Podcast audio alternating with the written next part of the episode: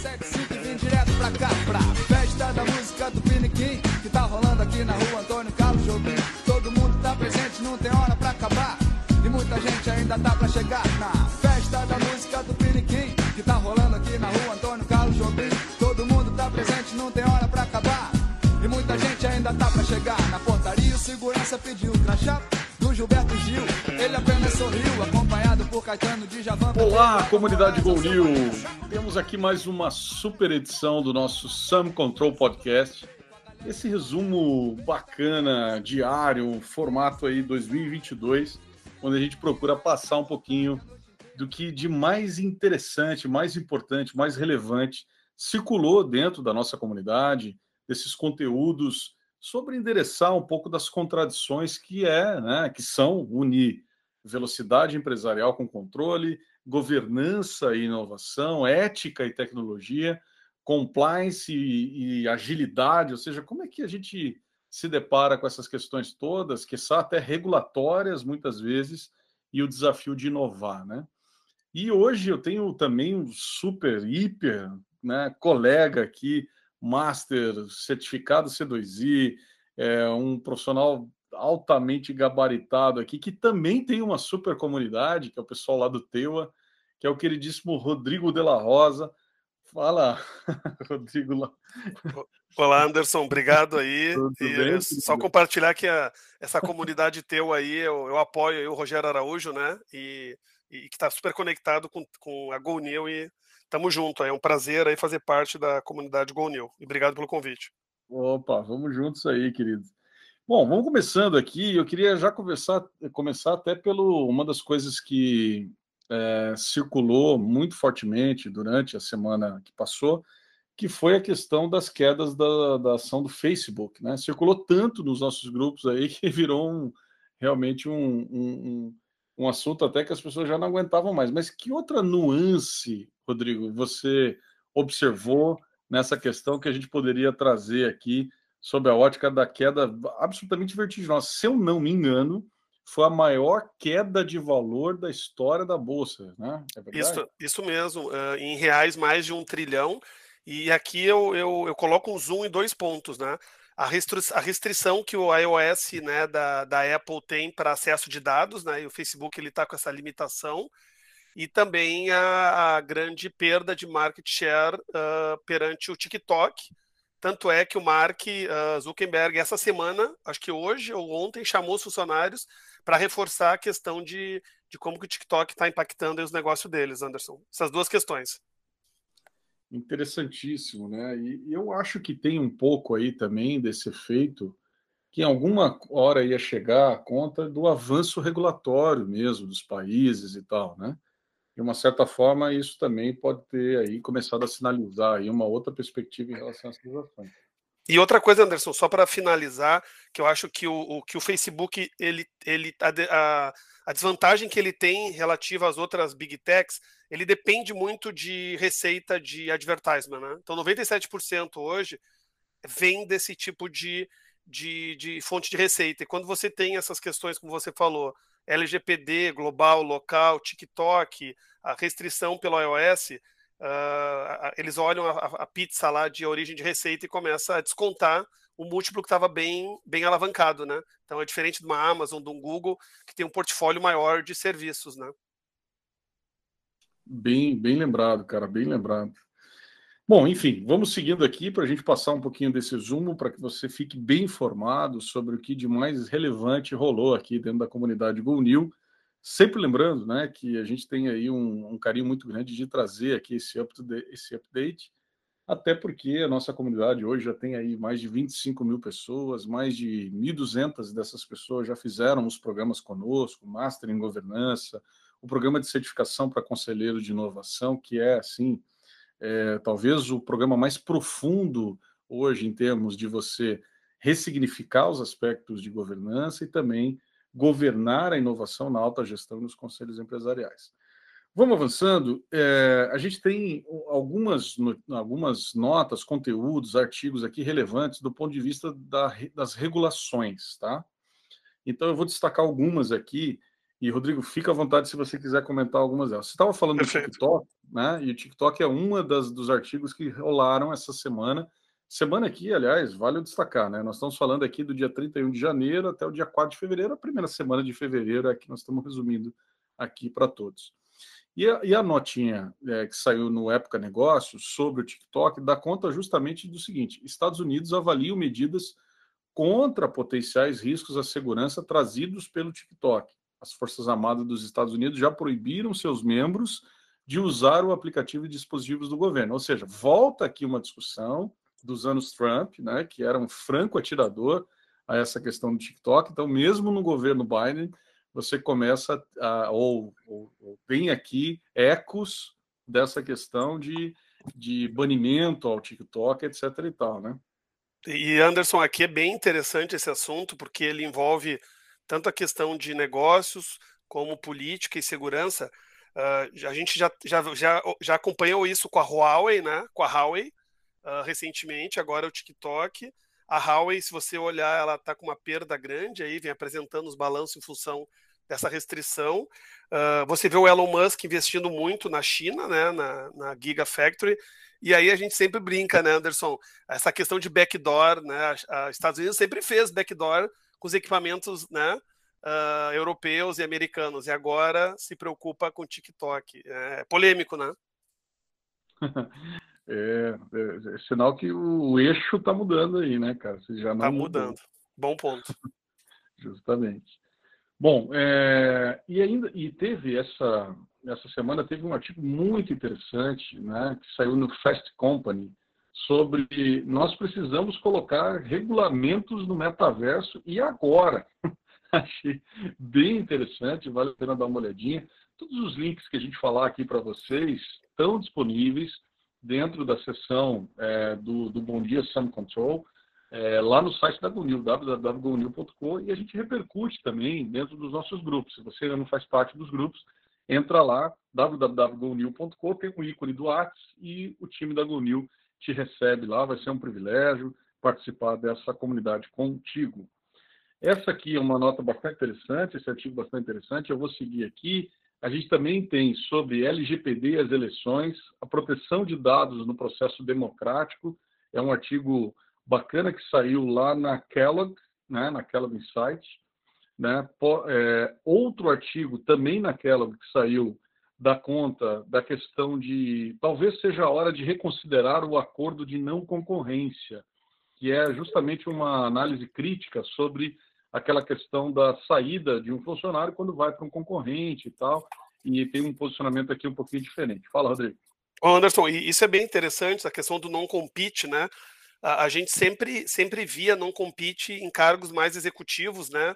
Vice-presidentes, e, e hoje, como uh, a gente nota essas startups e essas uh, empresas tech, cada vez mais esses funcionários, esses colaboradores que estão ali trabalhando no core, né, de alguma coisa que ainda não foi nem divulgada, uh, como fazer para reter ele sem ter uma questão de não compete. E o não compete, juridicamente falando, eu preciso remunerar de uma maneira indenizatória, Anderson. Então, para eu cobrar de um, ex-funcionário não atuar no mesmo segmento, eu, eu, necessariamente deveria estar remunerando ele ao longo da, da fase dele de, de emprego uh, como uma, uma, forma indenizatória. Né? Então, olha como, uh, como as coisas estão mudando. Eu, eu, saio de executivos de alto escalão e começo a entrar nessas áreas mais de desenvolvimento e, e de negócios, né? Bem, bem lembrado, bem legal. Bom, avançando aqui, vamos para o outro eixo, o eixo de inovações e redes, né? É, aliás, algumas pessoas perguntaram, né? Puxa, os eixos mudaram do ano passado para esse ano, como é que foi essa história? Então, a gente deu uma enxugada aqui nisso, né? E, e, esses eixos agora, a partir desse ano, eles representam um pouco a visão que está no meu novo livro, chama-se Era das Contradições. Eu coloquei ali quatro grandes eixos para a gente analisar esses paradoxos e contradições todas relacionadas a, aos avanços tecnológicos e os seus desafios, né?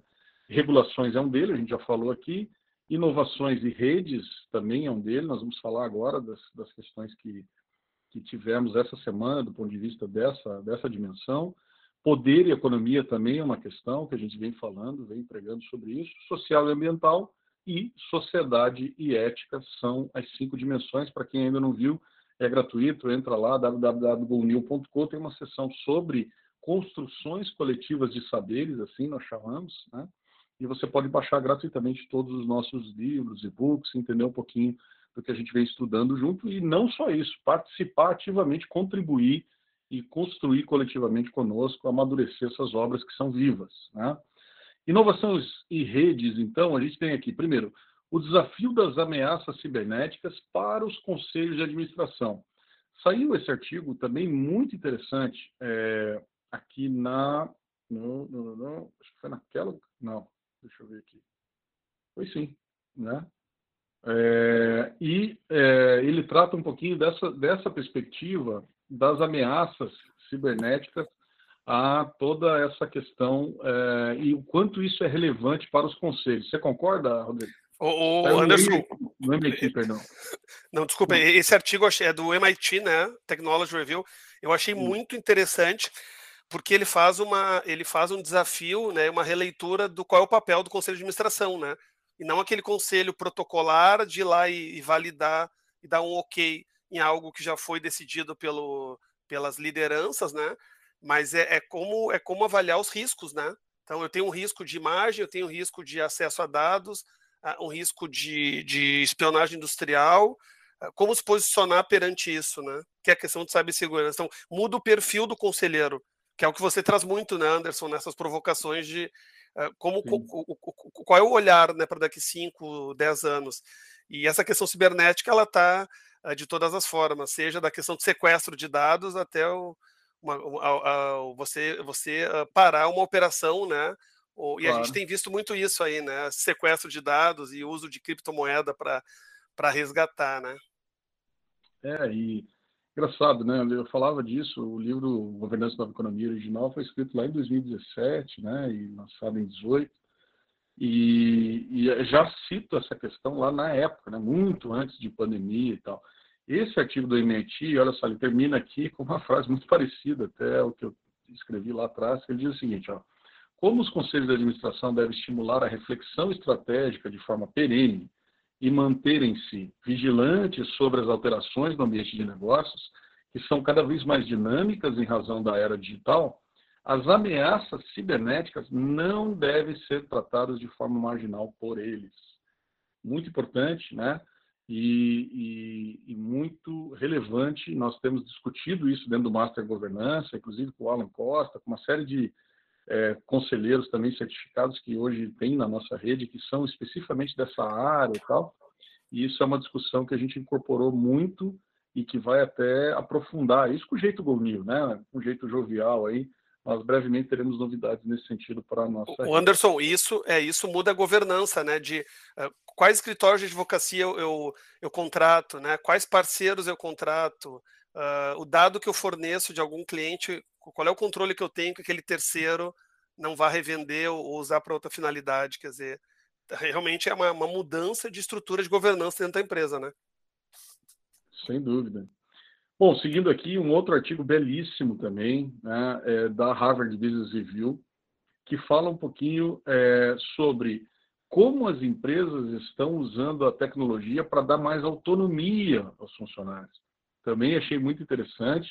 Vou seguir acelerar aqui para a gente conseguir passar pelo conjunto todo dessa semana, que foi muito rica.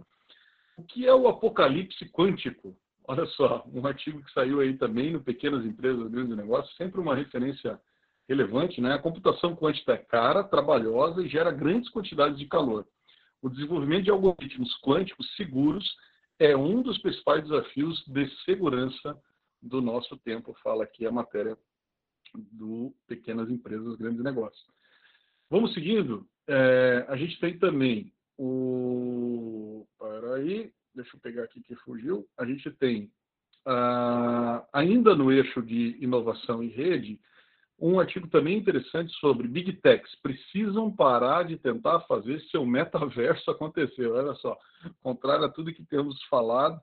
Aliás, né, eu vou estar ministrando na próxima quinta-feira, para você que ouve aí, né, é, no dia 10 de fevereiro agora, um masterclass sobre o livro Era das Contradições, onde o metaverso é um dos temas, né, como é que a gente endereça essa coisa toda. E esse artigo aqui saiu no Wired, no wired.com, dizendo justamente isso. Ó, da, da Microsoft, a Meta, a corrida começou para vender um conceito amorfo que ninguém realmente quer que eles construam.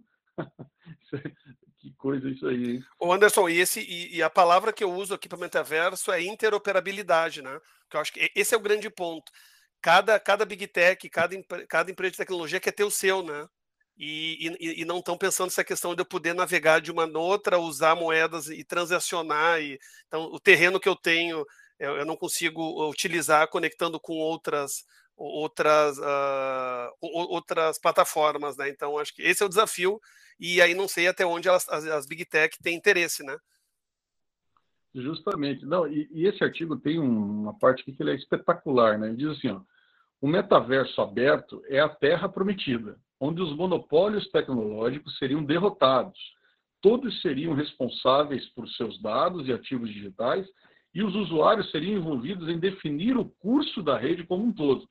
É um projeto experimental e hipotético, mas uma coisa é clara: a Big Tech não deveria estar no controle. Ou seja, um metaverso construído pelas Big Techs não seria um metaverso. Esse é o ponto, né? Porque é, é, seria a evolução da internet, né? É, esse, esse, é o dilema, né? Das empresas. Justamente. Muito bacana, conteúdo super relevante, então não esquece, entra lá, www.golino.com, tudo isso com devida proteção aos, aos, aos, links originais, né? A gente só sumariza esse processo todo com muito carinho para a nossa comunidade e você pode não só se utilizar disso através lá do nosso site, mas também participar é, dos nossos grupos e receber diariamente, né? Todos esses conteúdos aqui, a gente faz uma curadoria legal pelos nossos grupos da comunidade. Bom, é, e deixa eu avançar aqui, nós temos quatro avanços científicos que devem surgir até 2100. Muito interessante aí, saiu também no Época de Negócios, né? Fala de nanobots capazes de curar qualquer doença, viagens mais rápidas que a luz, metaverso que simula a vida real, são algumas das novidades que já estão sendo pesquisadas por cientistas e desenvolvidas por empresas até para que operem aí a partir de 2100. Vale dar uma olhadinha nesse artigo também. Outro, por que a NVIDIA e Meta estão se unindo em hardware? Né? Justamente um dos, dos, projetos mais interessantes aí de junção desse processo todo. Quer comentar, Rodrigo? Então, esse é bem interessante, eu estava lendo, uh, e a questão estratégica, né? Então, por que, que o Facebook, a Meta, está se juntando com a NVIDIA?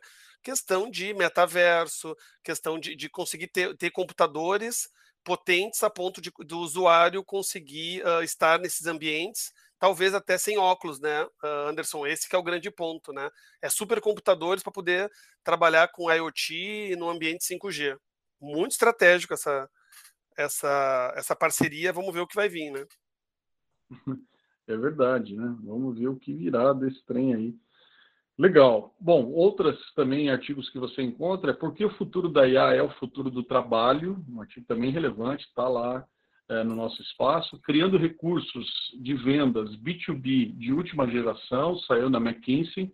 Muito bom isso aí, muito, muito vale bom. a pena, é, vale a pena, Anderson, ler, é muito detalhado, traz os segmentos e como atender um, um cliente que está em constante movimento e como, e, e, esse artigo ele traz uma coisa legal, Anderson, que como você vai uh, uh, mudar o perfil da sua equipe de soft skill, como atender, como fazer MVP, POC, para poder estar tá junto num, ambiente B2B. Muito interessante essa, esse artigo. Bacana, bacana, que legal.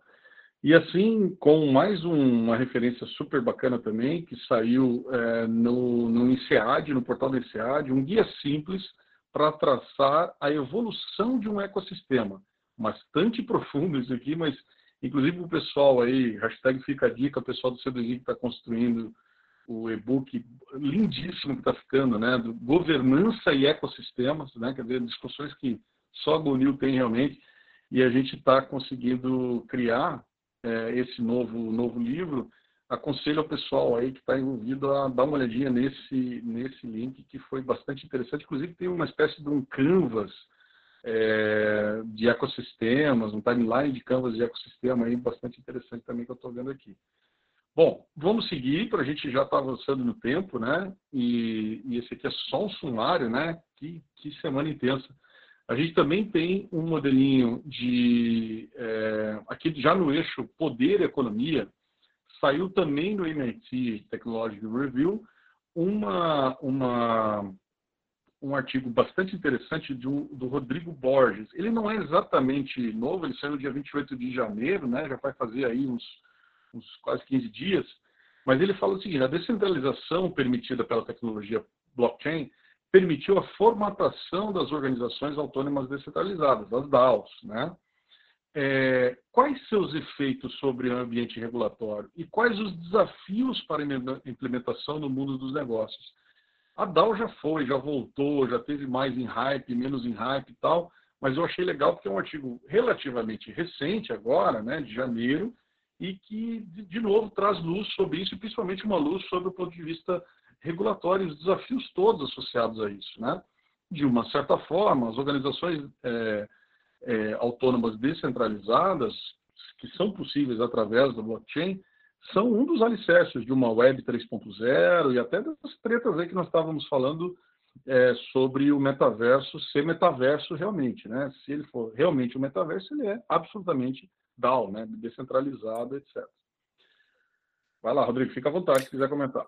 É, não, aqui eu acho que uh, complementando, né, o voltamos para a questão de uh, cibernética, né? Quanto mais a gente começa a trabalhar com DAO e, e, com base de smart contracts também, né, Anderson, a gente começa a ver uh, esse, esse risco, né? Que semana passada a gente viu aí que, que houve um saque super grande de moedas na, da Solana, né? Também se utilizando de, de smart contracts. E o ponto não é risco de blockchain, é quanto mais a gente começa a aplicar smart contracts mais vulnerabilidade né, começa a aparecer na, nesse, nesse ecossistema. Né? Então, é, é só reforçando a questão de cibersegurança né, com a DAO. É. E, e, outra, né, Rodrigo, assim, em todos os setores, quando eu vejo muitas notícias dessas e um certo ceticismo, elas embasando um certo ceticismo em relação aos avanços de cripto, eu sempre costumo lembrar o seguinte, que todos os setores da sociedade têm pessoas boas e ruins. No mundo cripto não é Sim, diferente, né? E aí é legal a gente ter esse espaço generoso ao contraditório hoje na nossa comunidade, porque a gente sempre está falando né, de é, é, é, tensionando e, e, tangibilizando as questões pró ou contra para ir formando um pouquinho mais dessa densidade de conhecimento. Por exemplo, um, um artigo do Infomoney, Infomoney que saiu no, no Coindesk, né, que hoje é, eu entendi que está debaixo já do Infomoney aqui, diz o seguinte, ó, quebrando o mito. Por que criminosos preferem a moeda convencional a cripto para esconder dinheiro. especialista diz que infratores ainda acham mais fácil praticar atividades ilegais via sistemas isolados de pagamento. O professor Bernardo Quintão, nosso queridíssimo, querido, queridíssimo, querido é ótimo, né? nosso queridíssimo expert do, do Master em Governança, ele sempre fala justamente isso, que como é muito hype a questão de cripto, a luz, né, os holofotes da, da, das questões regulatórias estão muito viradas para isso também e tal. Então tem um pouco dessa dessa outro lado aqui desse assunto que é nessa nesse espaço generoso ao contraditório que a gente prega. Bom, vamos seguindo aqui. Investimentos em startups podem movimentar 29 bilhões no Brasil em 2022. Olha só a previsão, incrível. Outro, Microsoft é vista como aliada dos legisladores nas batalhas antitrust. Quem diria, hein, cara? O Bill Gates lá no Congresso americano, lá a lá Mark Zuckerberg, né, que aconteceu alguns anos atrás, já há décadas já. Quem diria, hein, que virou a coisa, também saiu um artigo aqui. Com potencial de queda de 70%, analistas recomendam venda do Nubank. Olha aí, foi, viu, voltou, cresceu, e agora, né? Quer falar, Rodrigo? Não, é interessante. É interessante. Claro que está muito comprado em Nubank, né? Entrega aí agora, vai. É, foi 5% só das preferenciais aí. Bem menos do que a tua, tua participação na. Mas estamos juntos, estamos juntos. Juntos a gente vira um bloco de acionista lá relevante. O... Não, aqui é interessante essa hype, né? Então, no início se foi muito para banco digital, né? O Inter, o Nubank, e, e aí essas oscilações aí de, de rentabilidade você é, hoje se nota um fortalecimento dos bancos tradicionais, mas muito mais no sentido da visão do, do investidor, né, Anderson? De, hoje um banco tradicional ele tem muita dificuldade, né, de pivotar, né? Esse, só, só, que esses bancos aí uh, hoje, hoje as techs, né, os bancos digitais, eles, eles sofrem mais com essa volatilidade do mercado, né? Então sobe sobe a taxa selic aqui, impacta, aumenta os juros lá fora né, também tem um impacto. E, então, é um dilema, né? Até quando, quando que vai ter essa, é, essa visão mais madura né, dos bancos tradicionais versus digitais. E o Nubank está assim, né? Quer dizer, o Nubank é um case para se estudar bastante, né? Verdade. Bom, para fechar aqui essa visão da dimensão poder e economia, a gente ainda tem né, um artigo que fala o que será do metaverso após a queda das ações da Meta. Você pode dar uma olhadinha lá. Uh, como a saída de artistas do Spotify mexe com o mercado, foi outra treta grande também, rolou várias discussões aí dentro da nossa comunidade, né? A questão lá do Neil Young, etc e tal. Enfim, já rolou bastante também, mas tem algumas, algumas questões interessantes nesse artigo aqui. E Microsoft, Amazon e Google fizeram mais aquisições em 2021 do que nos últimos 10 anos. Só isso, né? Certo? Muito interessante. Muito, muito caixa, né? Muito caixa. É, né? Essas, essas empresas, elas, elas têm um custo marginal, né, Anderson? Então, dúvida, essa é a tendência. Plano de Zuckerberg para superar a aversão de Washington ao metaverso tem também, saiu na Bloomberg, um artigo relevante, dá uma olhadinha lá. E entenda, porque Twitter, Facebook e YouTube investem em NFTs. Também um artigo muito legal. Enfim, passamos aqui pelo conjunto todo das referências que rolaram na nossa comunidade no decorrer dessa última semana. Vamos aqui, social e ambiental, a gente tem um artigo muito interessante, né, do, do falando do EASY, né, que é o, o, justamente o índice de sustentabilidade, é das empresas, da B3, e ali tem a, o, a EDP, a Render, a Telefônica, a CPFL e a Natura liderando justamente esse ranking de ESG da B3, que é um clássico, né? Esse indicador. E, Anderson, aqui só uma, uma pimenta, né? Um, assim como a gente falou do Conselho de Administração com viés mais uh, de cibersegurança, também aqui a provocação, né? De o quanto que os, os conselhos estão se preparando com profissionais de ESG, né? essa visão de economia circular, apoio ao fornecedor, diversidade, quer dizer, todos os pilares dentro da empresa hoje estão sendo colocado um zoom, né? E, como que o conselho está tá tendo essa visão, né, provocativa e de jornada, né? Justamente. E diversidade de lentes, né, como a gente sempre prega em Go também. Perfeito. Muito, muito bem lembrado, Rodrigo. Bom, ainda em social ambiental, investimento socialmente responsável, a ferramenta de marketing ou solução para os problemas de SG? Um artigo provocador aqui, é, que saiu no Sloan Review, também do, do MIT, mas o portal internacional, né? Quer dizer, o investimento socialmente responsável, é, ele realmente é uma, é uma cultura tóxica? Como é que é essa coisa, né? E ele fala um pouquinho desses aspectos todos. Muito legal. Bom, aí para fechar, fechar mesmo, que o nosso time aqui já avançou, a gente tem três links muito interessantes do, da dimensão de sociedade ética. Primeiro, ponte entre Ethereum e Solana, que foi aquele grande rombo, o, o Rodrigo já falou aqui, né? Mas tem um artigo que fala sobre esse hack de 1,7 bilhões em criptomoeda que evaporou aí, saiu no Infomoney.